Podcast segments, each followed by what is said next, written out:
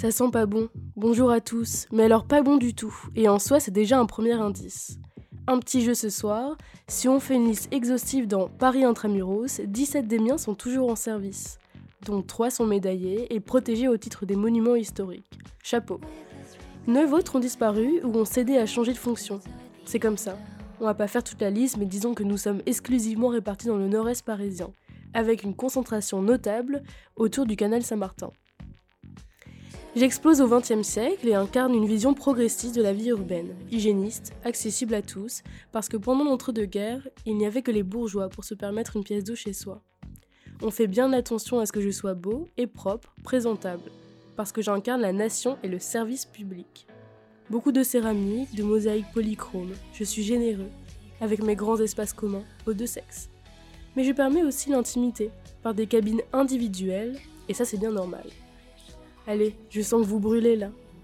Je dicte aussi mes règles. Par exemple, émail bleu sur fond blanc, 10 x 10 cm. Avis. Aux heures d'influence dans le séjour de la cabine, y compris dans la durée du bain, ne pas dépasser 30 minutes. Il est interdit d'ajouter au bain d'autres ingrédients que ceux vendus par l'administration. Une même cabine ne doit pas servir à deux personnes en même temps. Les enfants en dessous de 10 ans ne sont admis qu'accompagnés d'adultes. Les personnes souffrantes ne pouvant se déshabiller ou ne pouvant entrer sans aide dans leur baignoire sont tenues de se servir d'un domestique privé. Après usage, on est prié de vider sa baignoire. Le personnel ne doit recevoir ni gratification ni pourboire. Alors des fois, chez moi, on se maquille, on se rase. Je ne suis pas une piscine, bien évidemment, mais je peux m'associer à elle de temps en temps. Je dérange parce que je suis trop proche de l'intimité des gens, mais je suis gratuit, et avec le temps, l'État a tendance à de moins en moins à m'entretenir. Et c'est pour ça que je disais que ça sentait pas bon pour moi. Alors je survis. Alors, selon vous, je suis qui? Je suis Je suis Je suis sûre que vous l'avez. En même temps, je suis un peu bête, la réponse est dans le titre. Alors comment répondre à tous? À ceux qui viennent seuls, ceux qui viennent en famille Comment garantir la sécurité? Et il faut savoir aussi que les règles de la rue s'y appliquent. Aussi au bain. On ne pratique pas tous la salle de bain de la même manière. Certains ont des, rituels. C'est un instant à la fois où le rapport au corps est physique. Se nettoyer le corps, c'est important. Mais c'est aussi un, temps où paradoxalement on y échappe à ce corps. Où on se perd dans un ailleurs individuel. Pour d'autres, c'est un peu la corvée. On expédie tout ça et puis c'est 5 minutes chrono, euh, vite fait. Tout ça sans oublier que c'est le dernier lieu d'intimité qu'il reste aux couples qui vivent à même la rue. Alors, au moment où l'on s'interroge en même temps sur notre conscience écologique commune, est-ce qu'on ne pourrait pas proposer des systèmes collectifs pour accéder à l'hygiène, mais de manière écologique Et surtout, surtout recréer du lien social?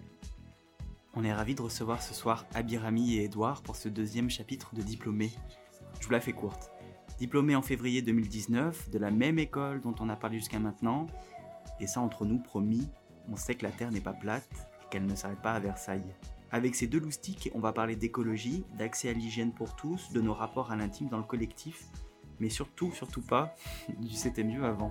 On va parler du statut de l'architecte au cœur des enjeux sociaux, environnementaux et économiques, mais cette fois, ça sera sur notre territoire, pour faire un petit peu le parallèle avec l'épisode de Formé et Jimé. Pour vous, il semblerait que donc, vous avez eu cette réflexion un peu sur euh, les espaces de collectif les espaces collectifs liés à l'hygiène bah En fait, on s'est questionné sur le fait qu'avec l'individualisation de, de, la pratique de l'hygiène, on avait entièrement perdu cet aspect collectif lié à l'hygiène, alors que l'un enfin, n'amène pas forcément l'autre, on peut avoir les deux. Et du coup, on trouvait ça justement euh, dommage que euh, dès qu'on parlait de pratique collective de l'hygiène, il y avait forcément ce rapport-là à la précarité, alors mhm. que ça pouvait exister de manière euh, plus commune pour tous. Et cette réflexion sur le collectif, vous pensez qu'elle est en accord avec une forme d'actualité? Peut-être euh, au niveau de l'écologie ou je sais pas? Hmm, Je dirais que c'est aussi une sorte de retour à un vrai service public, mhm. en l'occurrence de l'hygiène, et que c'est quelque chose qui a été un peu délaissé euh, ces dernières années au profit euh, d'autres équipements peut-être, mais aussi parce que ça concerne une population qui est peut-être un peu plus invisible celle des personnes sans abri notamment. ou des personnes en situation de précarité. Alors pour nous, c'était une manière de aussi remettre ces populations au centre et de leur redonner une, visibilité à travers l'hygiène et l'équipement public qu'on peut en, en, tirer en fait. Et si en termes d'analyse, vous avez un peu étudié à Paris euh, les bains-douches, est-ce que vous avez observé quelque chose sur la répartition des bains-douches, peut-être par quartier, euh, au sein de Paris? Vous avez observé peut-être quelque chose de particulier? Oui, en fonction de là où le bain-douche était situé, la population qui venait pratiquer le bain-douche changeait aussi. Ou par exemple, euh, près de Porte de la Chapelle, au boulevard Ney, il y avait surtout des migrants, des réfugiés. Alors que euh, sur l'île de la Cité, là, il y avait beaucoup plus de SDF, ou à Petito, c'est près de Place des Fêtes, là, c'était plus une fréquentation de quartier. Du coup, à chaque fois, en fonction de là où était le bain-douche, la pratique changeait aussi. En fait, ce qu'il faut comprendre aussi, c'est que quand les bains-douches ont été créés au début du XXe siècle, ça répondait à un besoin d'hygiène, notamment des classes ouvrières qui n'avaient pas forcément accès chez eux à des douches ou euh, l'eau courante, en fait, tout simplement. Et, euh, et donc, cette, ces équipements ont été pensés pour une classe euh, en particulier. Et en fait, lorsque ces logements ont commencé à avoir accès à, des, systèmes d'eau pour l'hygiène, comme des douches, des lavabos, etc., ces classes ont commencé à délaisser les, les bains-douches.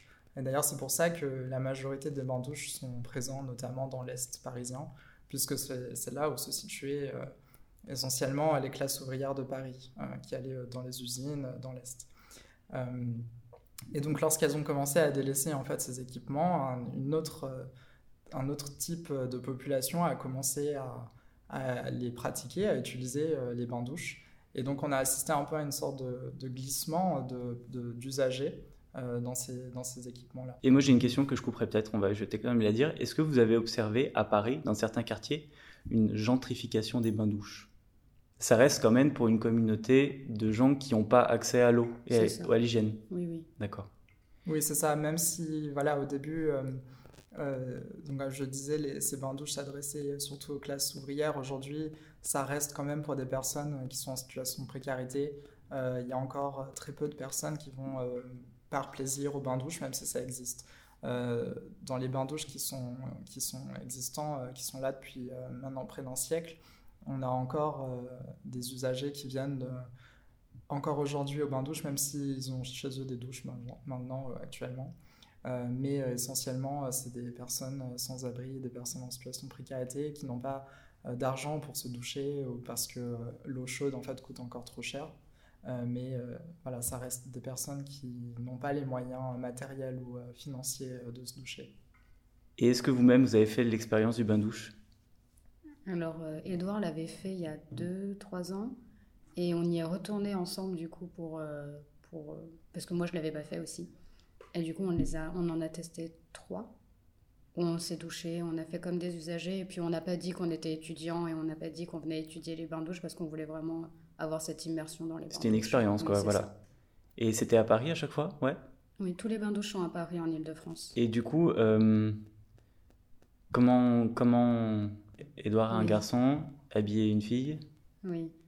Bah, en vrai, moi, en tant que femme, je me suis pas sentie heurtée dans ma féminité, dans mon intimité, plus en tant qu'être humain, parce que c'est c'est une pratique euh, qu'on a connue uniquement individuelle et euh, solitaire, et du coup, c'était surtout de d'externaliser cette pratique-là qui m'a perturbée. Alors, et puis il y avait quand même pas mal de femmes.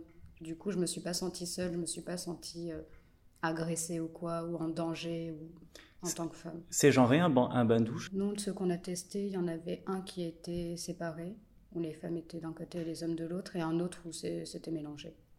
En fait, ce que nous disait les, le personnel, c'est qu'ils répartissent un peu d'eux-mêmes euh, les hommes et les femmes. D'accord. Que... C'est une initiative qui vient d'eux. Voilà. Mm. Et après, ça dépend également des bains-douches. Parce qu'il y en a où il y a davantage d'hommes que de femmes, d'autres où c'est plus euh, mélangé. Et donc, en fait, euh, en fonction de l'affluence aussi, le personnel répartit plus ou moins euh, les femmes d'un côté et les hommes de l'autre, pour éviter aussi certains problèmes qui pourraient se poser de promiscuité. Et après, ils se, ils se répartissent aussi par eux-mêmes, par exemple, dans le bain-douche de...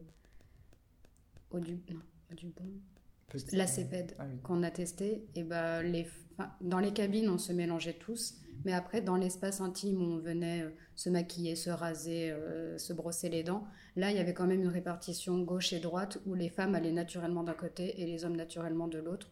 Où à un moment, j'avais attendu du côté homme sans le savoir et mhm. j'ai vu que les femmes étaient plus de l'autre côté. Et je, je, suis allée attendre avec elles du coup. En fait, c'est des lieux qui sont assez euh, rigides et parfois assez brutales dans leur organisation. Mais ce qu'on a pu constater aussi, c'est que d'une certaine manière, les usagers aussi semblent, euh, en fait, dans l'appropriation du lieu qu'ils en font, euh, développer aussi des pratiques qui sont parfois informelles et plus euh, souples que le cadre qui leur est donné. Et c'est ça qu'on a trouvé aussi intéressant et qu'on a essayé de mettre en, en perspective dans notre projet.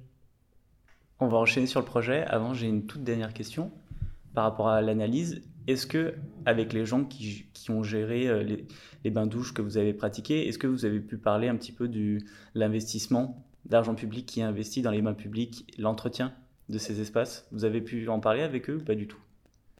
Pas directement euh, avec le personnel, mais euh, dans nos lectures, on a pu constater quand même que Paris était encore une ville qui dépense une somme conséquente pour ce type d'équipement public. Euh, qui sont quand même en train de fermer euh, tour à tour dans toutes les grandes villes euh, françaises, ce qui est assez dommageable. et à Paris, il y a une vraie politique encore de conserver ces équipements, de les rénover, ce qui coûte énormément d'argent, que ce soit en termes matériels, mais aussi de personnel. Et donc, en, en soi, Paris reste encore une ville modèle, notamment lorsqu'elle a décidé de les rendre plus gratuits et donc accessibles à tous dans les années 2000.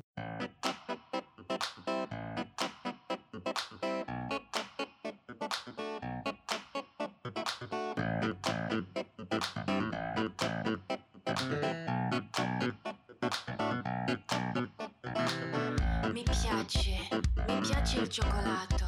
E allora, ti sorprende? Mi piace il cioccolato, il cioccolato al latte o bianco, ma preferisco il nero intenso, intensissimo. Mi piace andare sott'acqua, davvero? Non mi credi? Mi piace andare sott'acqua. Acqua dolce, acqua salata. Ma la mia preferita è l'acqua salata, profonda, misteriosa. Ma perché, perché qui? Ma perché, perché qua? Ritorno a casa mia, mi puoi lasciare qua. Ma perché, perché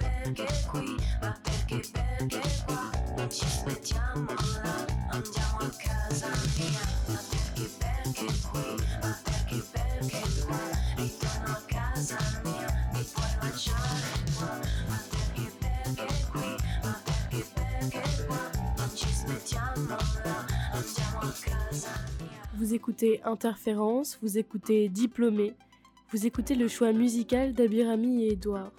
Vous écoutez Perqué Perqué de Corinne sur l'album Fille de ta région volume 2.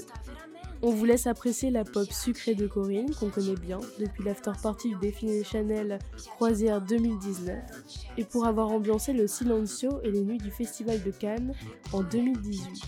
Et ça, on peut vous le dire, car Stéphane y était. On la connaît surtout pour ses cheveux blonds, peroxydés et gonflés à bloc. On se dandine ici dans le studio. Bon, et on repassera pour l'accent italien par contre, on dit ceviche en italien.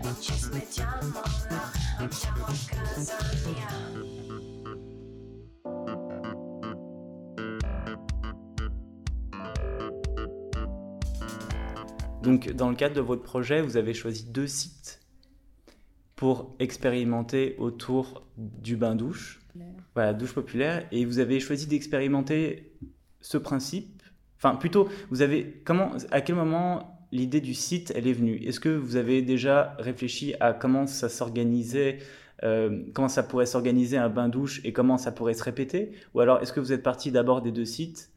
En fait, pour nous aussi, on considère que l'analyse fait partie du projet dans la mesure où on a essayé de mener euh, des vraies recherches euh, de terrain, je dirais pas sociologiques parce que ça serait un peu exagéré peut-être, mais en tout cas de vraiment comprendre comment en fait ces, équipements fonctionnent à l'heure actuelle pour essayer d'aussi ne pas reproduire certaines erreurs. Et de vraiment euh, avoir une, analyse qui soit pertinente pour la suite. Donc en fait, pour nous aussi, le, projet commençait dès le début euh, à travers nos recherches de terrain, euh, entretiens qu'on a pu mener. On a essayé de mener une vraie démarche de, de terrain pour essayer de, de, construire en fait la suite du projet. Du coup, les deux sites ne sont pas arrivés avant. Justement, ça venait avec l'analyse où il y a d'abord eu le concept du bain-douche qu'on a remis en question, où on s'est demandé comment on pourrait faire un bain-douche qui fonctionne. Mhm. Et de là, après, il y avait toute une symbolique autour du rituel, autour de comment on se douche à l'étranger, pourquoi on impose une manière de se doucher dit à l'occidental dans les bains-douches.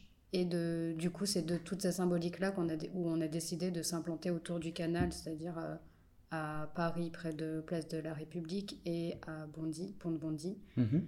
Mais du coup, c'était ces deux implantations, Edouard n'aime pas quand je dis ça, mais ces deux implantations un peu symboliques aussi qu'on voulait avoir près du canal, parce que... Par rapport à l'eau Par rapport à l'eau, mais après, c'était aussi des... C'était quand même une implantation pragmatique où le long du canal, il y a quand même des infrastructures, mhm. des flux, de la mobilité, des choses qui sont assez importantes pour les personnes en précarité. Et en plus, il y a beaucoup de personnes en précarité le long du canal, autant des Roms près de Pont-de-Bondy que des SDF euh, le long du canal Saint-Martin. Euh, vous, vous, revendiquez une forme de visibilité en fait, en étant euh, près des canals peut-être, du canal bah pour nos premiers bains-douches, on voulait quand même que ça soit des emplacements phares. Mhm. Après, on part du principe qu'il y en aura d'autres dans Paris. Bien sûr. Mais c'est vrai que pour nos premiers bains-douches, on voulait que l'emplacement soit assez totem. D'accord. Oui, après, enfin L'exercice aussi du, PFE fait qu'on hum, devait choisir un emplacement et que c'était plus facile aussi pour le jury de se projeter. Donc, euh, on est, c'est vrai qu'on est rentré un peu dans ce jeu-là, même si dans notre euh, discours, on, l'a expliqué, en fait, euh, les emplacements qu'on a choisis sont à la fois précis puisqu'ils s'inscrivent dans un quartier, dans un contexte très précis, mais génériques dans la mesure où, en fait, ces équipements qui reprennent à chaque fois des principes euh, qui sont assez euh, forts et, euh, et définis, en fait, peuvent se, se, dupliquer, en fait, dans tout Paris ou dans le Grand Paris. Alors, comment on aborde formellement à ma douche? Peut-être pas formellement, mais... Bah ça, c'était la grande question déjà de avec quel regard on, on veut faire ce projet? Est-ce qu'on est réaliste? Est-ce qu'on est utopique? Est-ce qu'on quel est notre degré de, de crédibilité dans notre projet Et euh, du coup. Non, mais ce qu'on peut dire, c'est qu'on euh, souhaitait vraiment euh, s'intéresser à la manière dont on pratique en fait un équipement, mais aussi toutes les étapes en fait qui guident l'hygiène corporelle, qui est à la fois un moment d'introspection, quelque chose de très intime et de d'un rapport au corps qui, qui est très important et euh, très euh, euh, prégnant, enfin je sais pas comment on pourrait dire, mais aussi à la fois de comment est-ce que cette pratique s'organise dans un lieu plus collectif. Hmm. Et donc, oui. Et du coup, ça, ça a peut-être apporté, ça a peut-être amené un cheminement, un cheminement formel peut-être? Oui, c'est ça, c'est que très vite, en fait, la notion de déambulation et de parcours dans le bâtiment était très importante. D'autant plus qu'on se situe dans un, à Paris dans un, un cadre bâti qui est très dense, dans une, dans une densité euh, de, de, construction qui est très importante. Et, et donc, forcément, en fait, euh, le type de parcelle qui revient plus souvent euh, est, est, une parcelle allongée, très longiligne. et donc, déjà, en fait, ça nous a beaucoup conditionné dans la manière de développer cet équipement. pour le Grand Paris, c'était un petit peu différent, puisque là, on a un peu plus d'espace et le cadre bâti est plus lâche, plus, euh, plus léger. Et donc, on pouvait aussi avoir une échelle de bâtiment qui est plus importante et qui nous a permis par la suite de développer d'autres programmes associés euh, à la douche. fait, la réflexion aussi autour de cet équipement public, c'était pas de créer un, bâtiment qui soit purement monofonctionnel, mais également de vraiment en fait, se servir toujours de, la douche, pas comme une finalité, mais comme une manière d'arriver à quelque chose. Et donc, tout, tout, tout, le travail qu'on a essayé de mener, c'était vraiment d'épaissir le temps entre la rue et la cabine. Aujourd'hui, on, rentre très facilement de, dans la cabine, on passe très facilement de la rue à la cabine, ce qui est en soi une bonne chose. Mais nous, on trouvait que c'était aussi une occasion manquée, en fait, pour, euh, euh, par exemple, permettre aux gens, aux usagers de se sociabiliser, de rencontrer d'autres interlocuteurs qui pourraient les aider dans leur parcours, hmm. euh, qui pourraient faire en sorte de résoudre certains de leurs soucis. Enfin, voilà. Vous renouez un peu avec le rôle citoyen des, des termes, en fait Oui, en quelque sorte, de, de, créer vraiment un espace propice à la sociabilisation et que ce soit plus qu'un temps euh, euh, d'hygiène corporelle, euh, fonctionnelle. Voilà.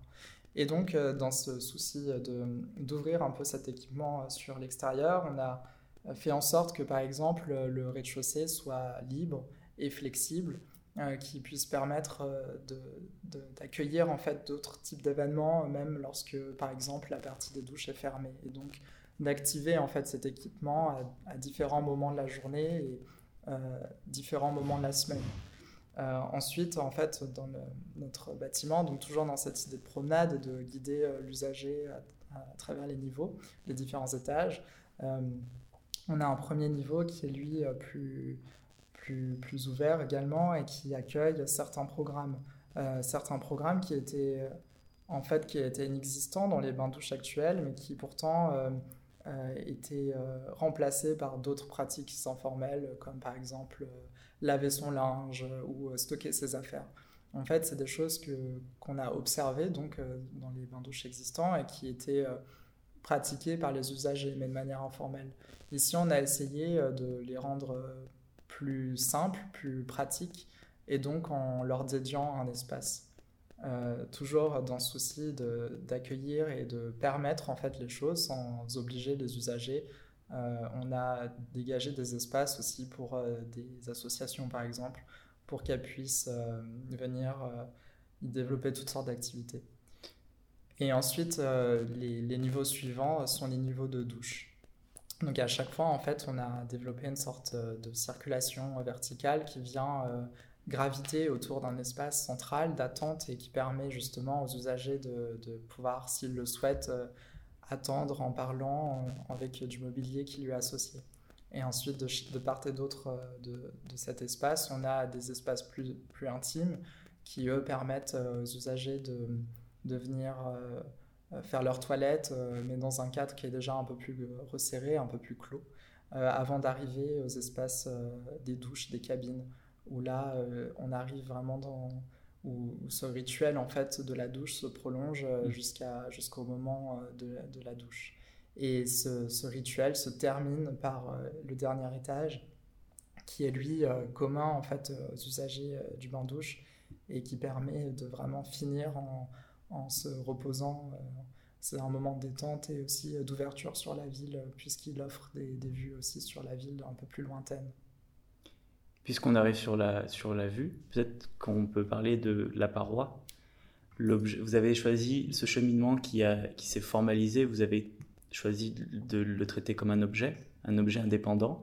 Cependant, cet objet, il, était peut-être un peu brut, ou il, il fallait peut-être une protection de cet objet dans l'espace urbain. Peut-être que Abby, tu veux en parler?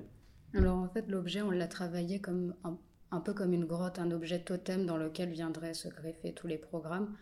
Et du coup, on, se disait que cet objet-là était beaucoup trop lié à l'intime pour euh, le montrer euh, à la ville de cette manière. Et on avait décidé du coup de faire euh, une sorte de boîte de verre pour cacher, mais dévoiler un petit peu cet objet quand même. Et en fait, inciter à rentrer à l'intérieur mmh. et explorer cet objet-là. Un peu comme en le disant peut-être un peu familièrement, un peu comme une paroi de douche qui couvre un corps en fait. Exactement, il y avait cette idée-là de, de rendre presque humain cet objet et, mécanique et organique, euh, organique du coup, cet objet et, euh, et, le, et ne pas vraiment le dévoiler tout de suite à la, à la ville, mais en montrer que quelques parties et justement attiser toute cette question de...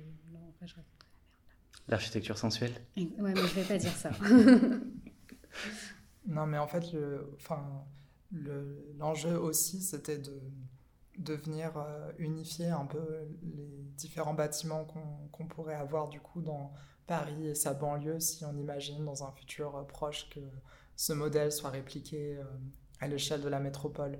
Et donc l'enjeu, c'était aussi à la fois dans un cadre bâti qui est dense comme à Paris, d'avoir quelque chose qui soit présent, qui se montre, mais sans non plus être transparent. Mmh. Et donc venir en alignement de, de rue avoir une façade qui soit assez légère et, et, translucide, qui vienne suggérer vraiment ce qui se passe à l'intérieur euh, pour euh, signifier que l'équipement est présent, mais sans, sans le, le, rendre trop visible non plus. Euh, vraiment de créer cette sorte de mystère aussi un peu pour inviter les gens à rentrer.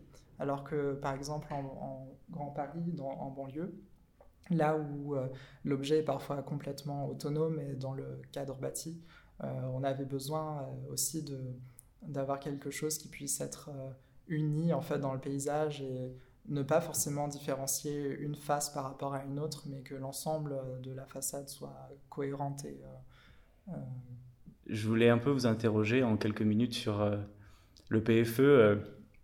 comment est-ce que vous l'avez abordé sous un angle? C'est-à-dire que est-ce que vous étiez dit tout de suite, ben le PFE c'est pas que de l'architecture, il faut aussi qu'on réfléchisse à une euh, comment dire un, il faut que ça passe il faut que ça passe par un prisme social. Mm.